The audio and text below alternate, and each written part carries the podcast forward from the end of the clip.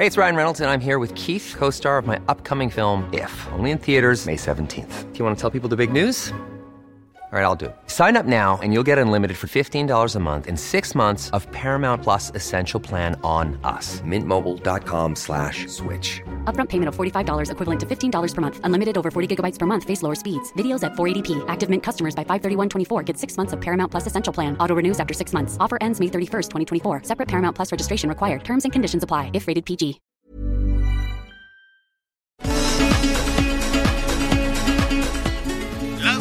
Noticias. ¿Qué tal? ¿Cómo le va? Buenas tardes. Estás a punto de escuchar Yo soy Javier Alatorre. las noticias con Javier Alatorre. La vamos a pasar muy bien. Comenzamos. Siempre pensé que la vida es como una baraja. Ella te pone las caritas y a que te avientas al ruedo y decides el juego que vas a jugar.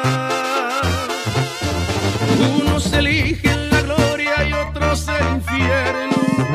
Porque te vas al extremo y arriba nos están viendo. Por eso no es bueno Muy buenas tardes, muy buenas tardes, bienvenidos, gracias por acompañarnos en este esfuerzo de Audiorama y el Heraldo Radio a través de 62 estaciones a lo largo ancho de nuestro país.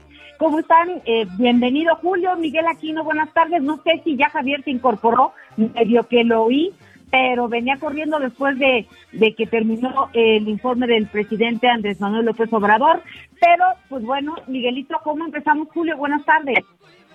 ¿Cómo estás, Anita? Muy buenas tardes a todos nuestros amigos. Me da mucho gusto saludarlos. Gracias. Gracias por su compañía a lo largo y ancho del país. Sabemos que también más allá de nuestras fronteras.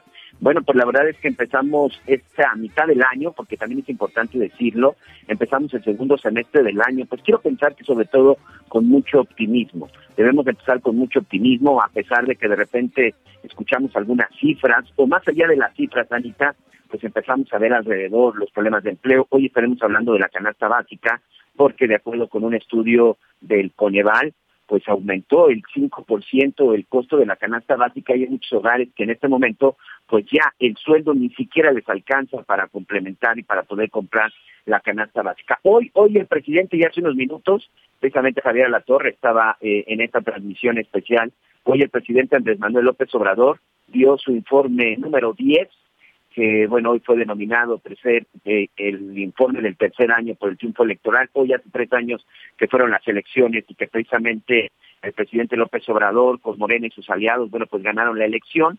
Hoy está este informe, es el informe, tal como les comento, número 10 desde que llegó a la presidencia.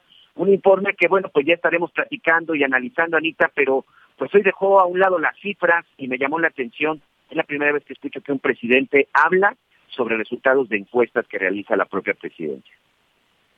Pues mira, eh, no podemos dejar que nuestro de gobernar eh, distinto a los o sea, a los tres años casi ya lo tenemos clarísimo. Pues Bueno, vamos a tratar de recuperar a Anita Lomelí. Ella precisamente también está en esta cobertura, en esta cobertura especial. De repente, bueno, pues ahí en la zona del Zócalo Capitalino es un poco complicado. Pero ya le decíamos, el día de hoy el presidente Andrés Manuel López Obrador llamó la atención eh, dos cosas. Hoy no salió acompañado de su esposa, la, la maestra Beatriz Gutiérrez Müller, hoy salió solo, y lo digo porque siempre en todos los informes anteriores la había, lo había acompañado, incluso recordarán ese informe ya en medio de la pandemia, en donde estaba él solo en Palacio Nacional, incluso en ese informe también había sido acompañado por su señor esposa. En esta ocasión no fue así, y tampoco hubo invitados especiales, solo participaron integrantes de su gabinete y de las personas que no son parte de su gabinete, la única invitada fue la jefa de gobierno, Claudia Sheinbaum. No hubo ningún gobernador, no hubo ni electo, ni de los que continúan todavía ah, eh, trabajando al frente de algún estado, únicamente la jefa de gobierno y el resto fue, bueno, pues integrantes de su, de su gabinete presidencial. Un informe que también eh, duró poco menos de 45 minutos, no fue un informe tan largo, fue un informe donde el presidente pues recordó lo que se ha hecho a partir de la pandemia, los resultados de la pandemia, estuvo por ahí dando algunos datos y sobre todo pues de cómo poco a poco está disminuyendo este asunto del COVID-19 a partir de que inició este problema el 15 de marzo del año pasado, esta pandemia, que es un asunto mundial, y también, bueno, pues eh, eh, cifras alentadoras que tiene el presidente, en donde de acuerdo con las cifras de la propia presidencia, en los tres primeros meses de este año, en los últimos, perdón, en los últimos tres meses de este año, pues está recuperando poco a poco la economía. De repente, bueno, pues salen otros datos, usted bien sabe, hoy estaremos platicando precisamente sobre el tema de la canasta básica, pero insisto, un informe en donde también habló sobre las elecciones, hizo un reconocimiento al hecho de que hubo unas elecciones en paz, de acuerdo con los datos que también tiene el presidente, cuando, bueno, por otro lado también pues se, estuvo eh, comprobando y sobre todo todos los días estaban dando reportes pues de las agresiones que se daban en contra de algunos candidatos. De acuerdo con las últimas cifras, incluso se habla de que la elección de este año fue una de las elecciones más, más violentas. Pero yo vi un presidente tranquilo y no tendría por qué ser diferente, Anita, un presidente tranquilo y un presidente en donde de nueva cuenta pues impulsa este movimiento de su cuarta transformación y pues manda un mensaje a los adversarios que dice, son adversarios, no enemigos, y vamos avanzando. Pues bueno, digo, ya sería interesante que dejáramos de hablar de, de los adversarios. Espero que me estén escuchando bien. Yo tengo un regreso. Ojalá que lo puedan arreglar en la cabina. Gracias. Pero pues bueno, eh, entre las frases que podríamos retomar de este informe del presidente, dice que eh, finalmente pues agradece a los mexicanos por cuidarse de la pandemia, destaca alza de 44% en salario mínimo, también agradece a migrantes mexicanos por los envíos récord de, de remesas, ¿no? Eh, la cifra es de 4.514 millones de dólares.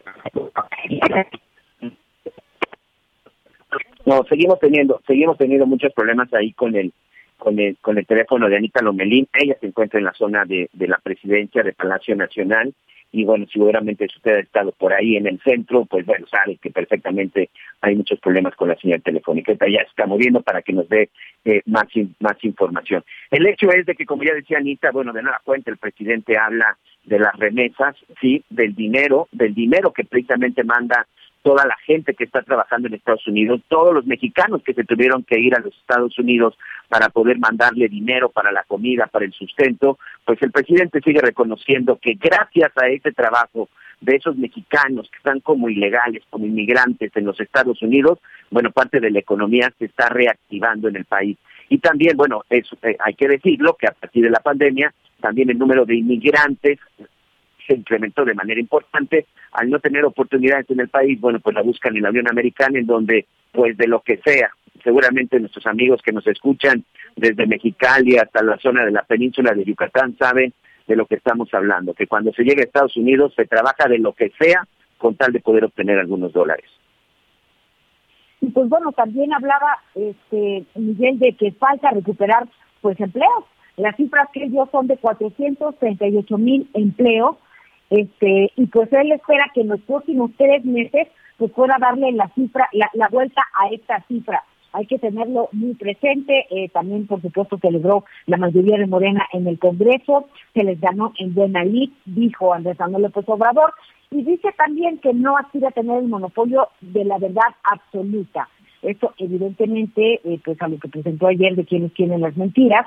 Además, también Andrés Manuel, pues dijo, no he defraudado a quienes votaron pues, por mí hace tres años y por supuesto que estará a la altura siempre y jamás lo traicionará. Entre otras cosas, entre los temas que, que manejó hoy eh, el presidente y también, ¿sabes qué, Miguel?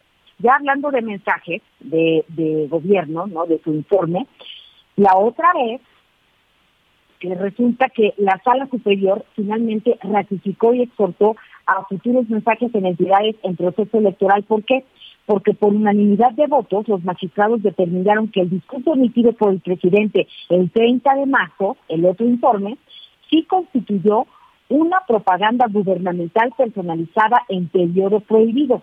La Sala Superior del Tribunal confirmó así la sentencia de la Sala Especializada, la cual ordenó a la Oficina de la Presidencia retirar de redes el discurso y publicar el fallo. Entonces, eh, ya estaba el proceso electoral, según dice la tribuna eh, en un comunicado, Tribuna Electoral explicó que el presidente hizo propaganda indebida cuando ya había comenzado la campaña electoral en los estados de Campeche, Colima, Guerrero, Nuevo León, San Luis Potosí y Sonora para las elecciones intermedias de este 6 de junio. Y en fin, eh, dicen que por tanto se confirmó la indebida utilización de recursos públicos.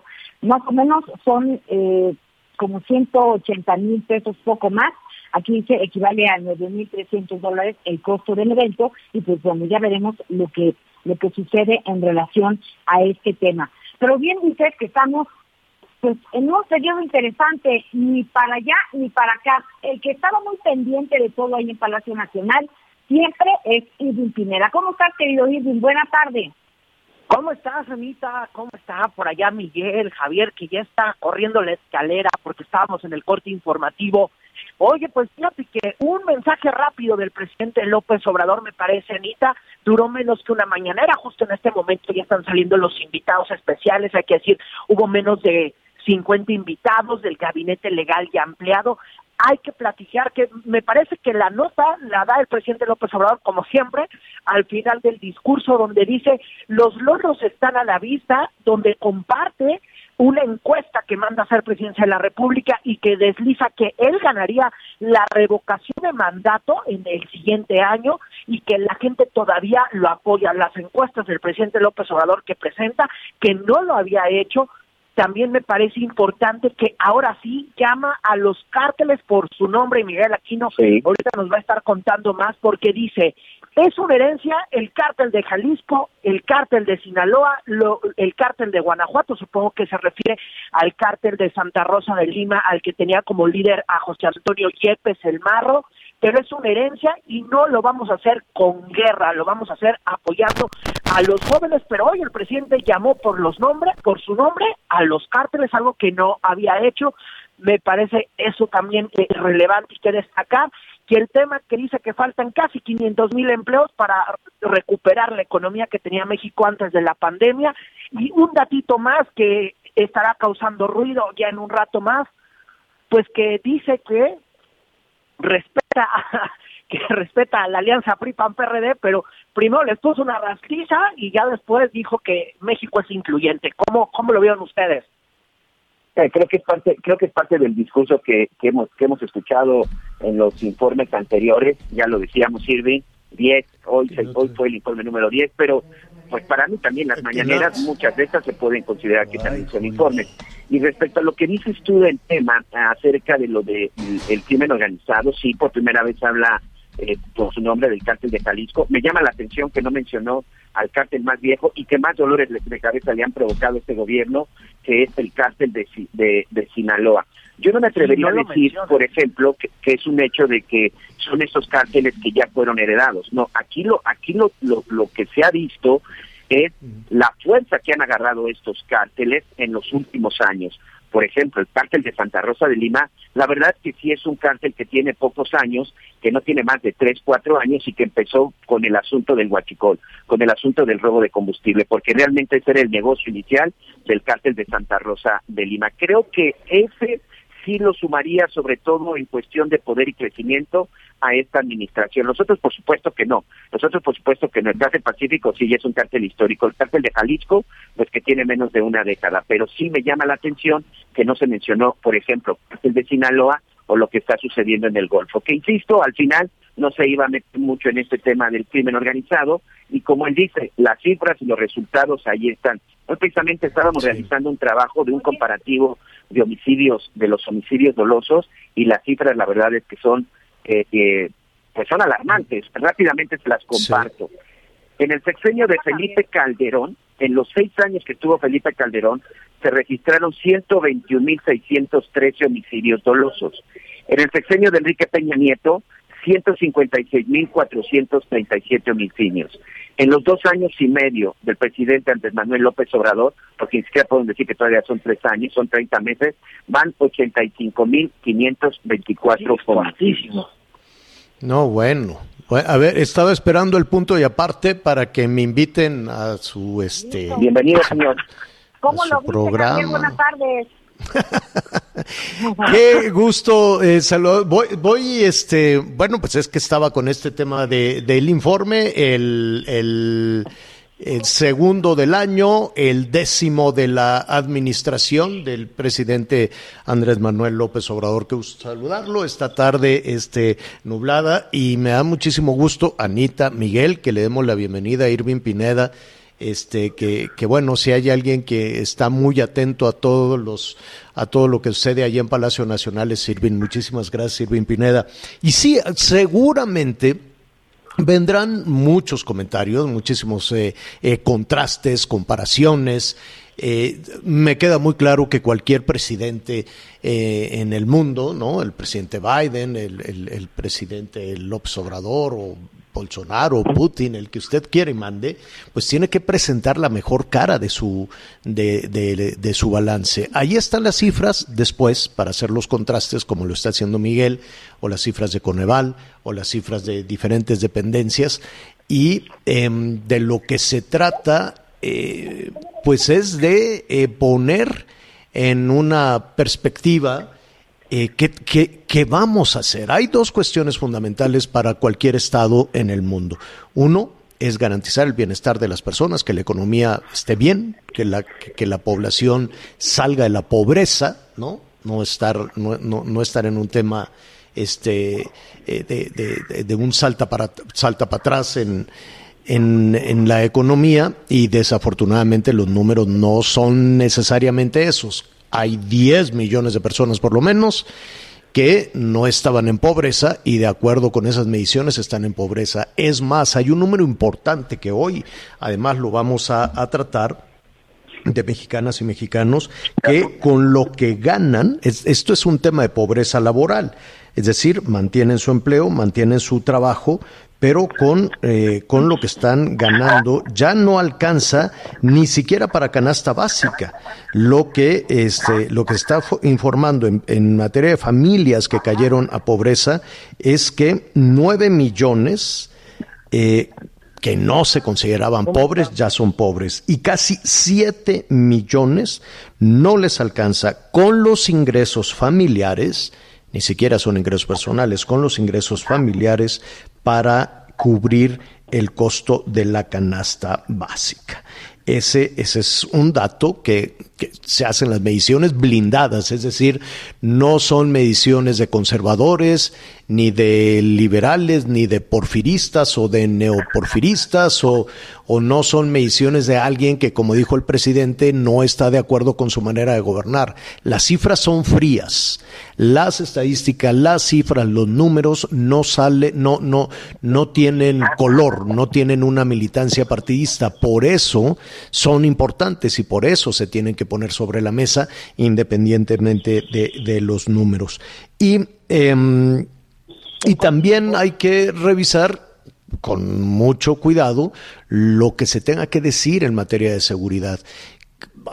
Sí es necesario poner los avances, aquellos temas en los que se ha avanzado, dice el gobierno federal, o por lo menos las cifras que le entregaron al presidente, es que en materia de secuestros el país ha avanzado muchísimo, con unos porcentajes, elevadísimos de personas que no, ya no, más que de personas de denuncias o que ya no se han presentado o que eh, los secuestros disminuyeron. Hay que poner sobre la mesa una variable importantísima para que disminuya el robo de autos, para que disminuyan los asaltos en algunos negocios y para que disminuyan los secuestros. Es que nadie estaba en la calle, los negocios estaban cerrados y los automóviles en las casas. Así estuvimos un año. Y esa es una variable que hay, que, hay que considerar es una variable que evidentemente quienes hacen estos números encargados de la seguridad pública no quieren considerar que este, si los negocios estaban cerrados, evidentemente baja el asalto a los negocios. Si los carros estaban en las cocheras, pues evidentemente baja el asalto de, de, vehículos. En fin, qué bueno, si esa fue la variable, bueno, pues muy bien, qué bueno que bajaron, pero los feminicidios subieron, la violencia intrafamiliar subió, y eso que los juzgados este, para diferentes tipos de, de, violencia que no te llevan a los extremos, desde luego, estuvieron cerrados para presentar las denuncias. Y eso, que es un berenjenal tremendo, ir a presentar una denuncia. Lo que, lo, lo, que es, eh, lo, que es inevitable son estas cifras que nos estás dando. Digo, no, no inevitable, pero eh, eh, habrá quien no quiera denunciar un asalto, un robo, que le robaron el jornal del día ahí en el pecero, pero el homicidio se contabiliza, se tiene que contabilizar, que también tiene sus vericuetos y también tiene sus mañas para ver cómo los contabilizan.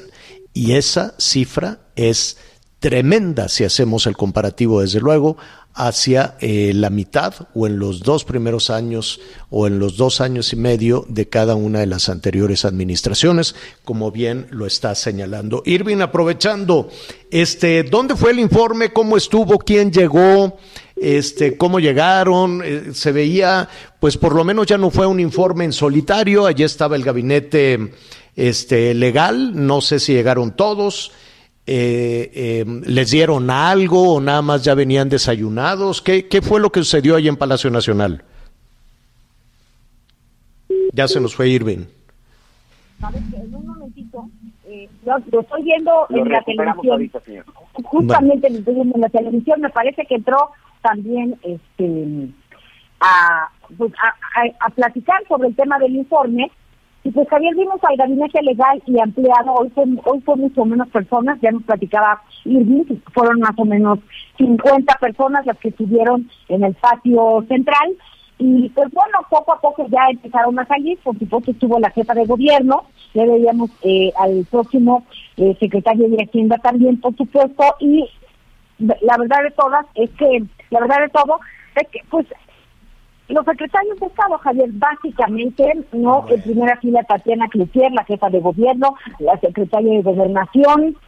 Ok, este, muy bien. Y bueno, ahora hizo falta su esposa, ¿no? Eh, porque siempre llega acompañado por ella y en algunos informes sus hijos, ¿no? Pero pues fue un poquito mucho más, eh, en el sentido de, te digo, muy pocas personas en comparación con otros, con otros bueno, este, hay muchísimos otros temas, desde luego le vamos a ofrecer algunos este, detalles de, cómo se desarrolló este, este informe. Es el décimo, lo nos hacemos un poquito de bolas. Es, el, segundo este año, el anterior fue en marzo. En marzo. En marzo, que por cierto el Tribunal Electoral este, pues ya le puso tache al presidente, ¿no? Porque le decían no puedes dar un informe en medio de las campañas para renovar el gobierno de los estados. Y el presidente dio su informe y el Tribunal Electoral, que no creo que vaya a haber una sanción para, para el presidente, únicamente el señalamiento de que no va a pasar nada, señor, ya pasaron las elecciones y ya, se influyó, ya. Bueno, pues ya, pero eso se tarda el tribunal, ya ves que hasta la justicia electoral es lenta. Entonces salió ayer y dijo, bueno, el informe de marzo este no eh, fue ilegal, pues, ¿no? fue, afectó el desarrollo de los de los procesos electorales, es lo que dice el Tribunal Electoral. ¿De qué fue el informe de marzo? Pues sí, sí sorprendía un poquito el título del informe era eh, informe de los primeros 100 días de... ¿De qué? De los primeros 100 días de los tres primeros meses del año. No, ¿de qué era el informe de marzo? era los de los primeros 100 días, de su tercer año de gobierno. Exacto. Porque lo contó a partir del 1 de diciembre que tomó posesión y, eh, toma, exacto. Entonces el de marzo fue informe de los primeros 100 días del tercer año de gobierno y hoy es el eh, informe del tercer año del resultado de las elecciones del 18. ¿No? Así es.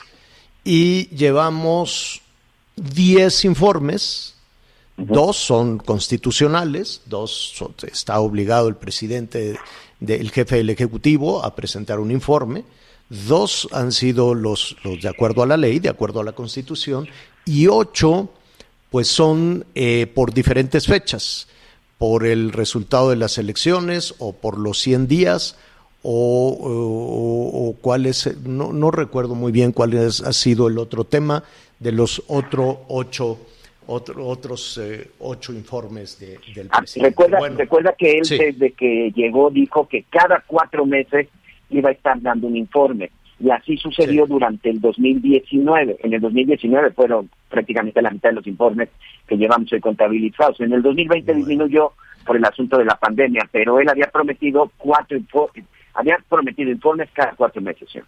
Bueno, muy bien. Pues ahí está. Este Miguelón, ahí te va un aguacero, pero aguacero. Están operando este, muchísimas eh, fenómenos, como dicen los meteorólogos. Tenemos todavía los, los remanentes de, de Enrique, se llamaba este huracán, que luego fue tormenta tropical y le está llevando un poquito de fresco y agua a Baja California Sur. Esa, pues, con, por lo menos ahí con lo que llegue de agua al sur de Sonora, a Baja California, a Sinaloa y la banda nubosa, pues va a llevarles también beneficio a Durango y a Chihuahua, cosa que nos da mucho gusto. Saludamos a todos nuestros amigos que nos están sintonizando en esta parte del país. Ese es Enrique, pero hay varios fenómenos que mantienen nublado el centro del país. Este, hoy amaneció muy frío en el rancho, ¿eh? muy frío allá en el cerro.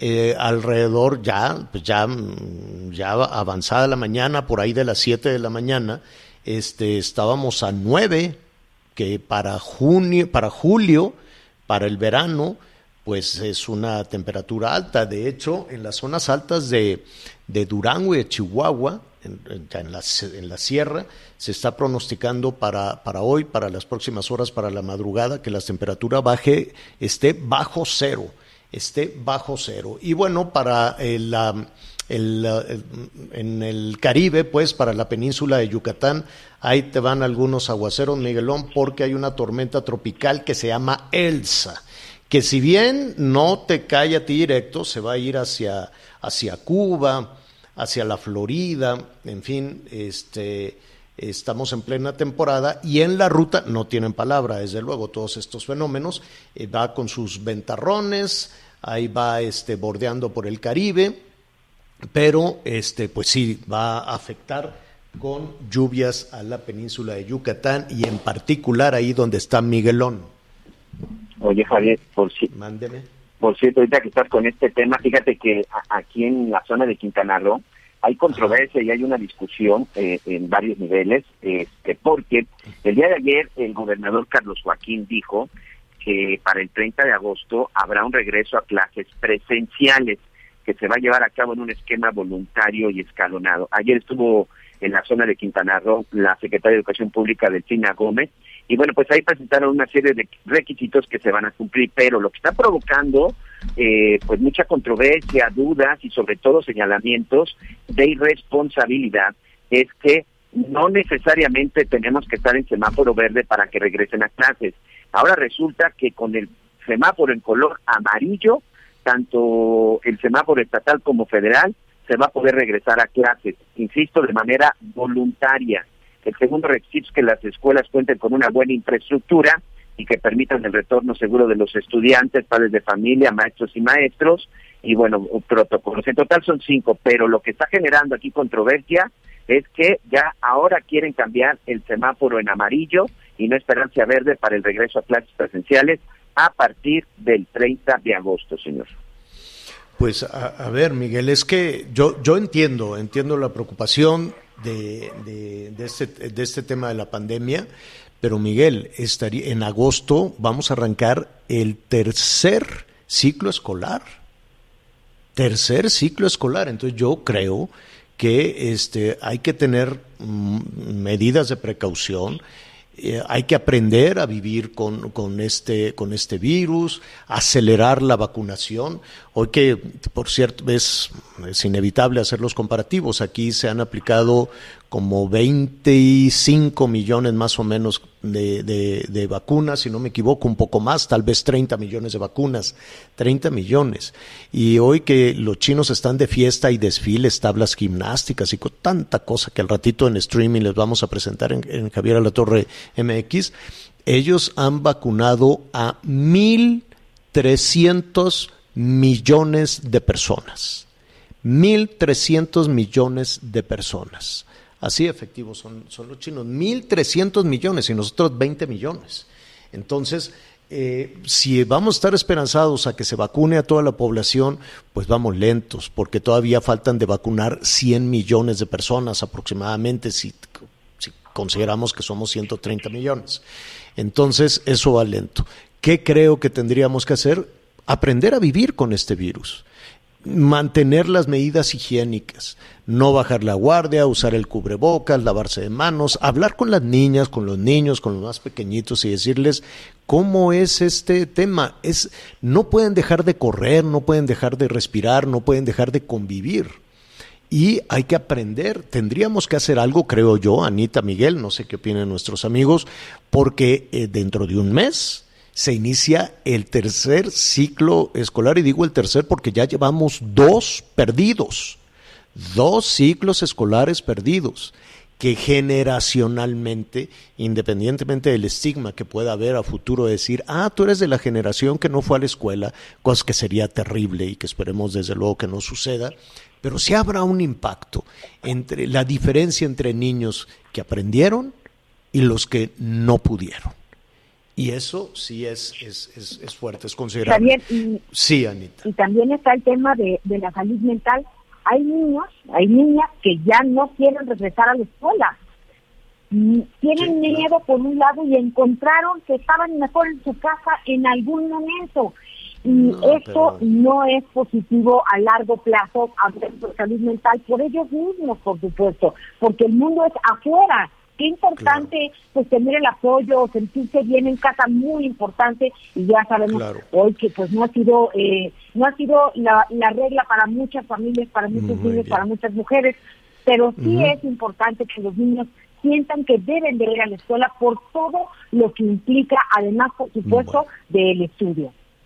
Mira, vamos a hacer una pausa. Le adelanto, a propósito de que ya no alcanza, a, propósito de, los temas que hablábamos ahorita, ya eh, desmenuzamos un poco el significado de este, de esta eh, de este primer informe. Por cierto, el presidente, algo que, resultó, pues desde luego polémico y generó muchísimas reacciones, insiste en que México no está, no está en la lista de países este, con el mayor eh, número de fallecimientos este, y, pues, los números dicen otra cosa, ¿no? Los seguimientos de organizaciones internacionales dicen otra cosa, pero ese fue otro tema. Vamos a hablar de la canasta básica, el aumento en los precios. Estaremos hablando en un momentito más con precisamente los comerciantes, el líder de los, de los comerciantes en la ANPEC. Y este, y bueno, vamos a hacer una pausa y regresamos de inmediato. No se vayan. Sigue con nosotros. Volvemos con más noticias. Antes que los demás. Todavía hay más información. Continuamos. Bueno, antes de, presentarle a, nuestro invitado esta tarde, que tiene que ver con, todo este tema de para qué nos alcanza, qué está pasando, eh, nada más le dejo también otro tema para reflexionar, que lo vamos a retomar incluso en la segunda parte y que es importante. Mire, eh, hoy le decíamos cómo, estamos iniciando junio, julio y eh, tuvimos ya con el solecito, ya digo, nublada la mañana y teníamos aquí en las zonas altas de la Ciudad de México 8 grados centígrados, 9 grados centígrados cuando estamos en mitad del verano. Pero además déjeme decirle que en Canadá, Canadá, que este país bellísimo, desde luego, con unos paisajes nevados eh, y con temperaturas extremas en, en, los inviernos, en el otoño, en los inviernos, lleva más de 130 personas muertas por el calor. Canadá tiene, en este momento siguen en algunas localidades registrando temperaturas de casi 50 grados centígrados. Está más alto que Mexicali o que Hermosillo, en Canadá algo verdaderamente insólito que tomó desprevenidos y los fallecimientos pues de algunas eh, personas mayores, adultos mayores, este que no han recibido la atención, que no se han hidratado, que no saben lo que está pasando y tienen estas altas temperaturas. Y nada más le dejo un punto para reflexionar, pues, de saber, desde luego, y esa es nuestra responsabilidad, qué es lo que está sucediendo con el tema del clima. En, eh, en la Antártida, le digo así muy rápidamente, en la Antártida eh, se está, apenas se da a conocer em, en la Antártida, es, decir, en el Polo Sur, Vámonos al Polo Sur. Este 18.3 grados centígrados. Casi 20 grados centígrados. Más caliente que los cerros de la Ciudad de México, el Polo Sur. Y más caliente que Mexicali y que Hermosillo, el Polo Norte. Algo está sucediendo y desde luego no es para alertarse, no es para alarmarse, pero sí para este, saber si esto tiene que ver con la acción de los humanos todos o son los ciclos de la naturaleza. Es normal esto, desde luego eh, son situaciones, son temas que llaman la atención, los polos con un calorón y en, eh, en, por ejemplo, en Brasil un friazo se está reportando también. Todo esto se lo vamos a, a comentar en un, en un momentito más y también en la segunda parte, que va a estar buena hoy, por cierto, como siempre, como todos los días. ¿Para qué le alcanza? Estamos iniciando julio, ya viene el ciclo escolar, ¿no? Hay todas las discusiones de si será presencial, no será presencial. Hay padres de familia preocupados por el semáforo epidemiológico y preocupados porque aunque sea a distancia, tienen que seguir haciendo desembolsos y si no alcanza eh, para un sector importante de la población para cubrir la canasta básica, imagínese para el resto de, los eh, gastos. ¿Qué es lo que está sucediendo? Yo le quiero agradecer al presidente de la Alianza Nacional de Pequeños Comerciantes, la ANPEC, esta eh, conversación. Cuauhtémoc Rivera. ¿Cómo estás, Cuauhtémoc? Buenas tardes. Muy buenas tardes, Javier. Me da, me da mucho gusto que nos recibas en tu programa y saludar a tu auditorio. Al contrario, Cuauhtémoc, oye, no alcanza, no alcanza y yo no sé si hay un, indicador, hay algo que nos... Eh, mira, por un lado, antes de, conocer tu respuesta, por un lado, es cierto que hay un tema de pobreza laboral y cuando decimos pobreza laboral es que muchas personas eh, mantuvieron su empleo pero ganando menos, con ingresos menores. Pero por otro lado, hay productos, que tal vez por temporada eh, suban de precio, pero en términos generales la canasta básica está muy cara. ¿A qué se lo pueden atribuir en la AMPEC? Pues mira, son muchos los, muchos los factores, o varios, pero bien lo dices, producto de la pandemia el país el año pasado perdió más de un millón cien mil empleos. Y leyendo lo que ahora está diciendo el, el gobierno federal, se han podido recuperar la mitad. Dicho de otra manera, están reportando que hemos recuperado medio millón de empleos, del millón de empleos perdidos. Pero, ¿qué empleos estamos recuperando? Pues son empleos, como bien lo señalas, muy este, mal pagados, es decir, empobrecidos los, los salarios que la gente está recibiendo, que aún y con el 44% que reporta el gobierno federal que ha aumentado el salario mínimo, está muy claro, como lo señalas, que la inflación que padece el país se comió el salario mínimo desde hace un buen rato. ¿Por qué están subiendo los precios? Primero porque hay baja poder adquisitivo en la gente. Hay una ultrademanda de los de los alimentos esenciales que encarece el producto. Está la sequía, que es lo que tú decías, el, asunto climático. No voy a estar en la segunda, lamentablemente en la segunda parte de tu programa, pero votamos desde acá decirte que es acción del hombre el cambio climático, aunque se enoje Donald Trump y que de alguna forma estamos padeciendo esto producto de una mala convivencia que tenemos con la naturaleza. Y entonces esto ha hecho que el país 88% del territorio nacional padezca sequía, no tenemos producción agrícola adecuada, estamos importando más granos, la importación del grano, particularmente el más icónico, el maíz, está muy encarecido porque no hay tampoco grano en Canadá, no hay grano tampoco en eh, que en Estados Unidos los tenemos que traer a Sudamérica y una hay un encarecimiento de los de los granos y eso impacta la carne, impacta el resto de la cadena alimenticia. Entonces está lo climático y luego nos vamos a lo pandémico. Lo pandémico también lo señalabas. ¿Qué, ¿Qué nos dice? Que con la vacunación no hay garantía todavía el 100% de controlar el asunto. Y nos volvimos a la, a la reactivación. ¿Y qué está pasando? Que hubo un repunte otra vez en la, en la pandemia y sobre todo en la capital entonces, de alguna manera, esto del regreso a clases presencial, pues va a ser muy complicado. Nosotros creemos que debe ser híbrido o estudiarlo muy bien porque es muy delicado.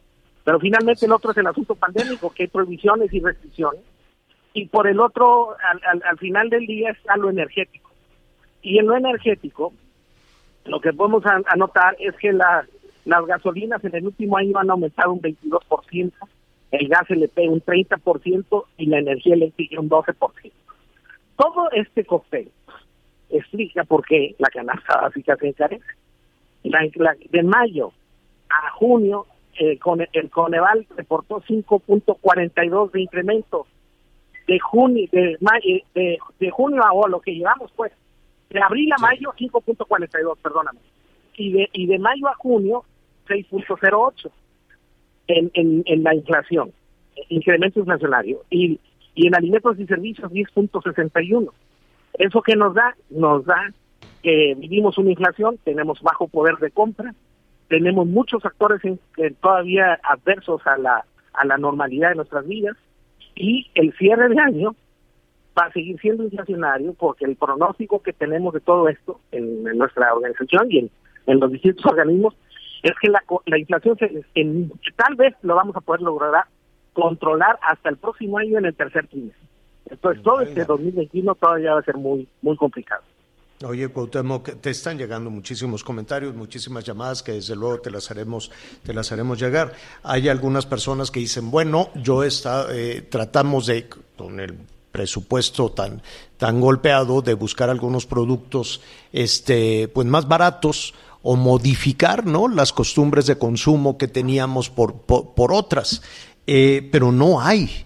Nos dicen, oigan, este, pues tampoco encontramos productos diferentes o, u otro tema que, sean más baratos o, o, cambiar este la dieta o no no sé hay hay desabasto consideras tú que hay desabasto de productos mira lo que está viendo es lo que bien señala la gente. Empezaron a migrar eh, su consumo a los productos eh, eh, genéricos y a la compra a granel y resulta que el canal eh, suministro de productos genéricos y, o sea, sin marca, y a granel también se ha encarecido. Entonces el consumidor, como bien lo señalan, dice ahora hacia dónde vamos porque no encontramos una alternativa que nos permita, eh, eh, vamos, llevar la manutención de los alimentos a la casa. Por eso la situación está muy presionada. Vamos, el arroz, el frijol, la sal, el azúcar a granel, también están encareciendo sus precios. Entonces, ¿Qué hay que hacer? Pues uno, la gente lo que está pasando es a comprar nada más lo necesario para evitar la merma de alimentos en el hogar. Y lo tenemos que decir por sus letras, Javier. Lamentablemente, muchos hogares en México se están yendo a dormir en la noche sus, en sus camas con hambre.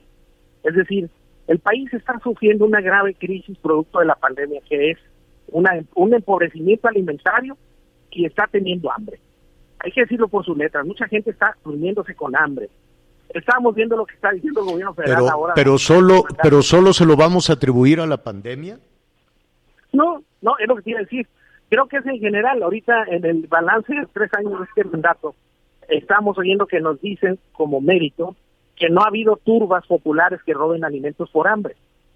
Y nos parece que eso sí es, una, es, un, es un exceso porque la gente lo que tenemos que decir es que ha sido muy prudente, que ha sido muy, eh, muy resistente muy resiliente, porque la verdad, pues no deberíamos estar apostando como evidencia de que la gente no se ha decidido a ir a robar los camiones de leche o, los, los camiones de pan para demostrar que traen hambre. La verdad que ese no es el punto. El punto es que la gente ahorita no le alcanza y tiene hambre y no le está alcanzando para comprar los alimentos. Eso sí es verdad. Y lo que tenemos que decir entonces es que hay que hacer. Y es atribuirle a todo el, la política económica del, aparato y, y a la situación pandémica, todos los factores que he señalado, y tenemos que entrar con un plan de choque que permita a la gente mantener un mejor nivel de vida en sus hogares. Eso urge atenderlo, Javier. Claro. Claro, claro, y me queda claro que los eh, este, pequeños comerciantes no viven en una isla, ni en una burbuja, ni en otro lugar. Vivimos en la misma comunidad y los pequeños comerciantes tienen, comparten pues los mismos problemas con su clientela, ¿no? Con los con los consumidores. ¿Qué tan afectado ha, salido esta pues esta alianza o, el pequeño comercio en, en México? Mira, el, el comercio local, Javier, antes de COVID, buscaba el, un comercio, un pequeño comercio en tu colonia o en donde fuera, eh, de cualquier giro, ya de tienda abarrote, de carnicería, quería todo, buscaba tener una utilidad, aspiraba, luchaba, trabajaba todo el mes por tener una utilidad mínima, ojalá y eh, mínima posible de 8 a 10 mil pesos.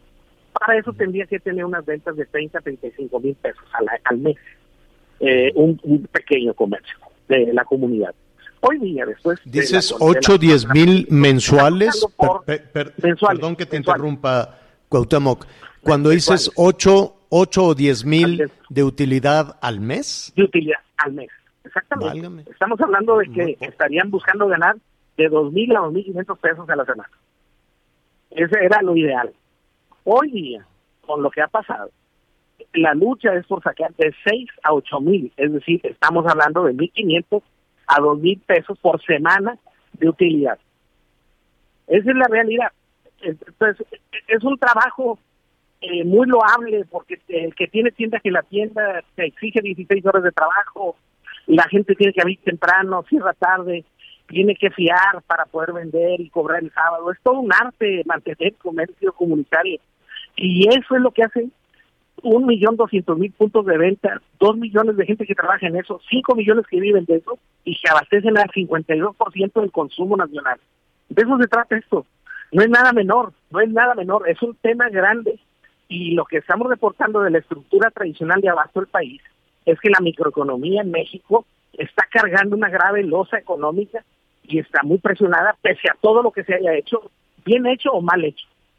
No ha alcanzado, ni les ha alcanzado para resarcir la presión social que existe abajo y que la gente está aguantando con mucha, eh, de manera estoica, vaya. ese es el tema, ese es el momento. A, pesar de lo que se de lo que escuchamos hace unos minutos apenas, ¿no? A pesar de, del pronóstico y de todo lo que se anunció. O sea, no podemos ser triunfalistas de esto, sería lamentable lo que nos hubiera gustado escuchar era un tufo de decir hemos hecho esto y nos falta hacer todavía mucho y reconocemos que hay mucho por hacer. Ese sería el tono del discurso. No hay nada que festejar. El asunto es que el país está pasando una grave situación y es de, es de, es de ciegos no querer ver la realidad y es muy, ¿cómo te diré? Nos, nos desalienta ver ese tipo de actitudes porque no hay tiempo para andar coronando jueces ahorita. Cuauhtémoc Rivera. No hay en el país. Así es, Cuauhtémoc. Te agradecemos muchísimo. Cuauhtémoc Rivera es presidente de la Alianza Nacional de Pequeños Comerciantes. ¿Y qué te parece si en una siguiente conversación hablemos por regiones? Hablemos de, la situación por regiones del pequeño comercio. Yo creo que va a ser muy útil. Te han llegado llamadas de diferentes partes del país, entonces hagámoslo así, hagámoslo regional si no tienes inconveniente. ¿no? Sin ningún problema y con mucho gusto. Gracias, gracias Cuauhtémoc. Un abrazo. Hacemos una pausa y volvemos. Sigue con nosotros. Volvemos con más noticias. Antes que los demás. Todavía hay más información. Continuamos. Gracias por continuar en las noticias con Sayera La Torre. Es momento de dar un recorrido por distintos estados de la República. Con 16 votos a favor, fue aprobada en el estado de Hidalgo la iniciativa para la interrupción legal del embarazo a las 12 semanas, la cual garantiza que las mujeres que decidan suspender la gestación reciban atención médica gratuita y segura. Así, la entidad se convierte en la tercera del país en aprobar la interrupción legal del embarazo después de la Ciudad de México en 2007 y Oaxaca en 2019. La iniciativa de las diputadas Roxana Montealegre y Rosalba Calva, Lucero Ambrosio y del diputado Ricardo Baptista Todos de Morena, fue presentada el lunes pasado en el Pleno y enviada a comisiones conjuntas. Informó Liz Carmona. El titular de la Secretaría de Seguridad Ciudadana de la Ciudad de México, Mar García Harfuch, dijo que hasta el momento no está satisfecho con el trabajo realizado, a pesar que durante el tiempo que ha estado al frente de la Policía Capitalina se ha logrado reducir hasta un 50% los delitos de alto impacto. Dijo que es importante que la ciudadanía confíe en la policía y que la policía confíe en sus mandos. Hay un avance importante con muchos sectores de la, de la sociedad que nos han tomado confianza. Desgraciadamente, una acción mala de la policía repercute muchísimo más que 10 acciones buenas. Entonces, ¿cómo vamos a cambiar esa percepción y cómo nos vamos a ganar la confianza de los ciudadanos? Continuando en una ruta adecuada. Necesitamos continuidad. Las lluvias continúan presentándose en territorio guerrerense sin que se generen mayores afectaciones, según han dado a conocer las autoridades. También hay una nueva alerta porque se presentará un nuevo evento de mar de fondo a partir de mañana viernes 2 de julio y generará condiciones de alto oleaje en toda la franja costera del estado, con olas que pueden alcanzar hasta los 2.1 metros de altura. De acuerdo a la información de la Secretaría de Marina Armada de México, los efectos de este fenómeno marítimo comenzarán a registrarse a partir de la mañana de mañana viernes 2 de julio, afectando las costas del Pacífico mexicano desde Chiapas hasta Jalisco, incluyendo al estado de Guerrero. Se prevé también la elevación paulatina del nivel del mar, la reducción de la zona de playas y la manifestación de marejadas en forma recurrente, así como la presencia de corrientes de arrastre. Ante esto, se emiten las recomendaciones. Gracias por acompañarnos en Las Noticias con Javier La Torre. Ahora sí ya estás muy bien informado. Hey, it's Paige DeSorbo from Giggly Squad. High quality fashion without the price tag. Say hello to Quince.